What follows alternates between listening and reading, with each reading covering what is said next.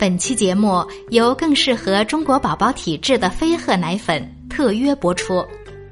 飞鹤奶粉联合中国奶业协会、中国乳制品工业协会联合倡议“五二八中国宝宝日”，号召父母每天高质量、新鲜陪伴宝宝一小时，给宝宝更适合的爱。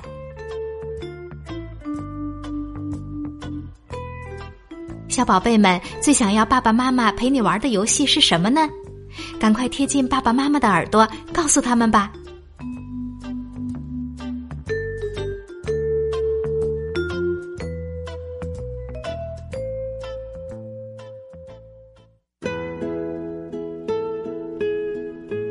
今天是摄影比赛颁奖的日子，学校邀请所有家长都来参加这个庆典。摄影比赛的主题是“更适合的陪伴”。究竟哪些作品会获奖？背后又有怎样的故事呢？大家期待一下吧。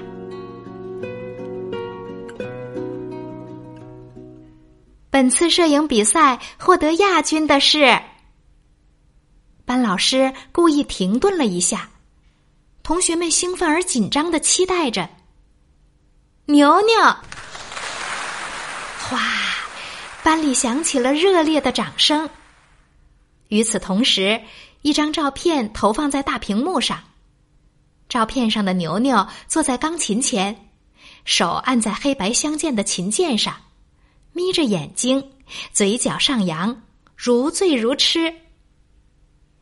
下面，请牛牛给大家讲一讲这张图片的来历。老师说：“牛牛大大方方的走到讲台前，看了看同学们和坐在下面的妈妈。这张照片是妈妈正在教我弹钢琴。我的妈妈是世界上最好的妈妈，她多才多艺，不仅会弹琴唱歌，而且心灵手巧。”我还跟她学会了做美味的紫花苜蓿饼，下次一定多带些来跟大家分享。好，同学们笑着热烈鼓掌。这张照片是我从视频中截取的。本来录视频是想纠正弹琴中的小错误。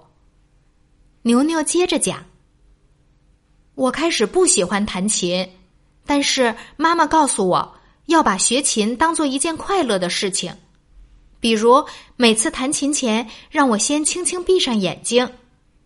当手指按下琴键时，想象着流水般的音符汇成了美丽的小溪，小鸟、树叶、风都被这美妙的音乐陶醉了，所以大家就看到了我这样的表情。这个方法真好。同学们议论着：“谢谢老师和同学们，谢谢我的妈妈，为了陪我学琴，妈妈付出了很多。妈妈，我爱你。”说着，牛牛给妈妈和大家深深鞠了一躬。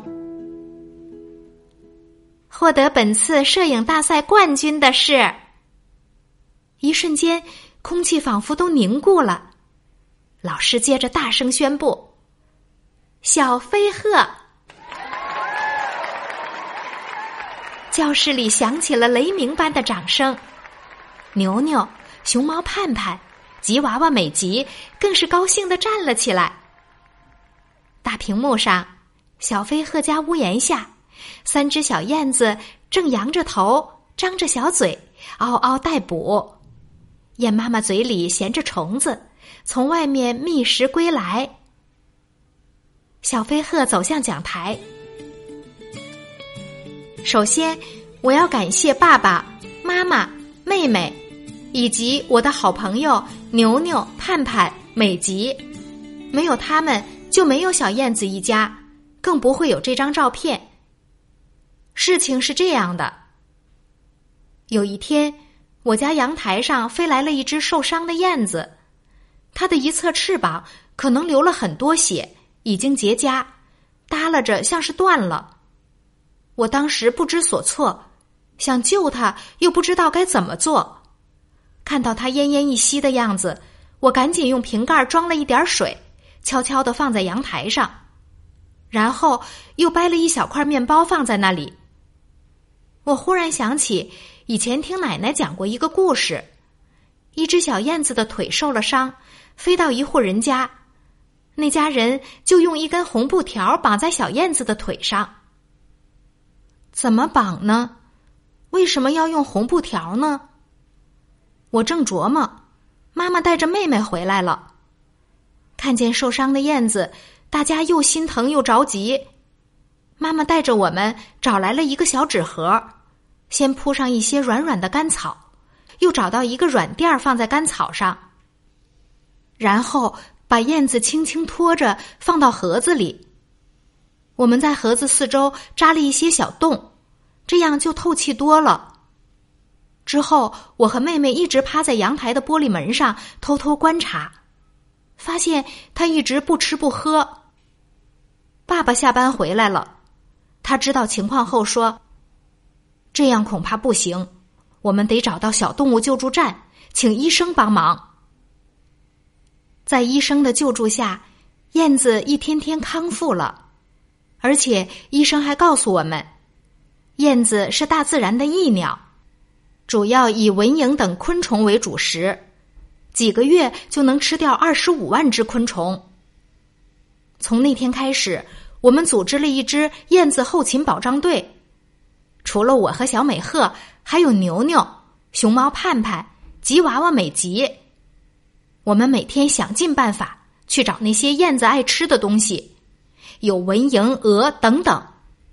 那些天，熊猫盼盼都累瘦了。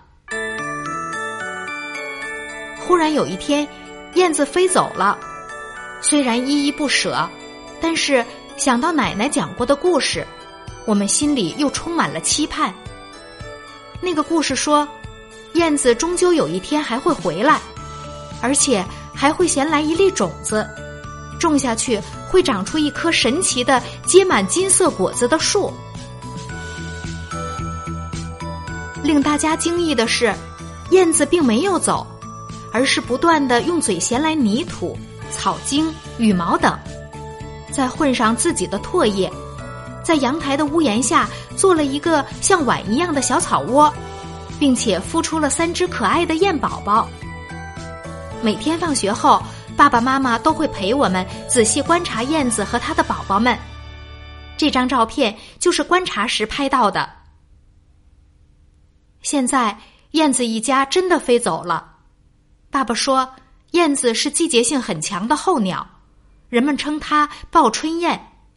但燕子的确有着惊人的记忆力，无论飞多远，哪怕隔着千山万水，它们也能够靠着自己惊人的记忆力返回曾经的家园。也许明年的这个时候，它们还会回来。”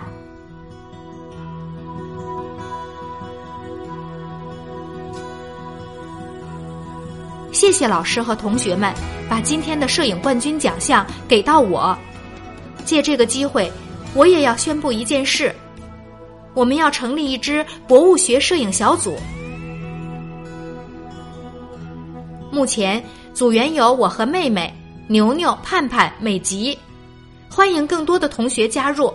让我们一起到大自然中去看蚂蚁搬家、海龟生蛋、羚羊迁徙。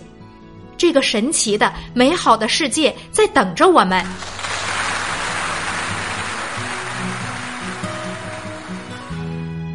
宝贝儿，你想不想也加入到他们的队伍中呢？今天的故事讲完了，晚安。